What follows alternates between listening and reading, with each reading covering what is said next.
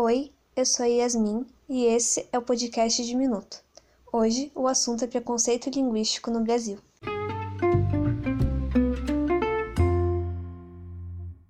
O funk, como um gênero musical periférico, é vítima de diversos tipos de preconceitos, como socioeconômico e cultural. Mas vou falar hoje de um, também sofrido por ele, que é pouco comentado, o linguístico. De forma rasa, a gente aprende sobre ele na escola, mas isso não impede de estar enraizado na sociedade. Ele acontece pela nossa falta de reconhecimento de como a nossa língua, na verdade, são várias. Devido à nossa colonização miscigenada, existem prevalências de culturas diferentes em cada região do país e, ao mesmo tempo, uma desigualdade social gritante. Para Marcos Bagno, a classe privilegiada brasileira usou a língua como dominação ao dar a gramática normativa como a única correta, criando uma divisão de certo errado e real, visto que a nossa maior ferramenta de comunicação é inconstante e imutável, a qual conceitos como esses não podem ser aplicados no cotidiano.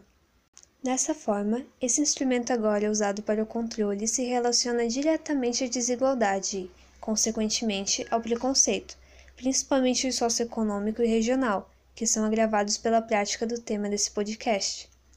Comentários maldosos sobre um sotaque caipira, por exemplo, ou sobre um oxente baiano são exemplos do preconceito linguístico intricado na sociedade contemporânea.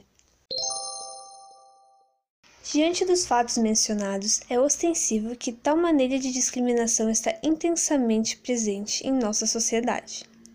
Dessa forma, um meio de aliviar essa situação é a criação de salas de bate-papo feitas pelo governo federal, a qual finalidade é debater esse tema. Ademais, é necessário que a Constituição criminalize esse tipo de preconceito, reduzindo, assim, seus efeitos sobre as vítimas. Ainda, a mídia pode auxiliar o movimento contra esse preconceito difundindo a heterogeneidade da língua de forma mais educativa. Desse modo, o preconceito linguístico vai, aos poucos, desaparecendo.